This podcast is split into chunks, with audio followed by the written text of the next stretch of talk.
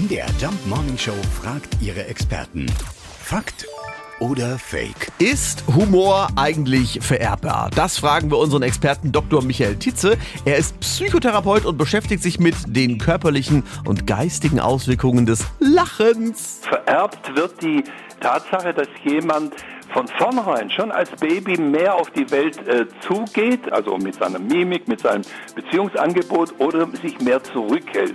Das sind die schüchternen Typen, aber das ist nichts Negatives. Das äh, hat alles seine Möglichkeiten und Voraussetzungen dafür, auch später einen spezifischen Humor zu entwickeln.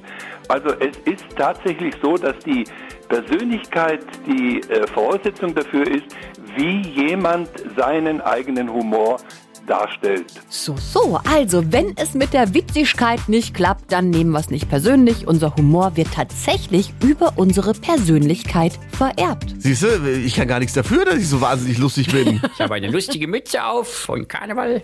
Und jetzt wird es interessant. Fakt oder Fake? Jeden Morgen in der MDR Jump Morning Show. Mit Sarah von Neuburg und Lars Christian Karde. Und jederzeit in der ARD Audiothek.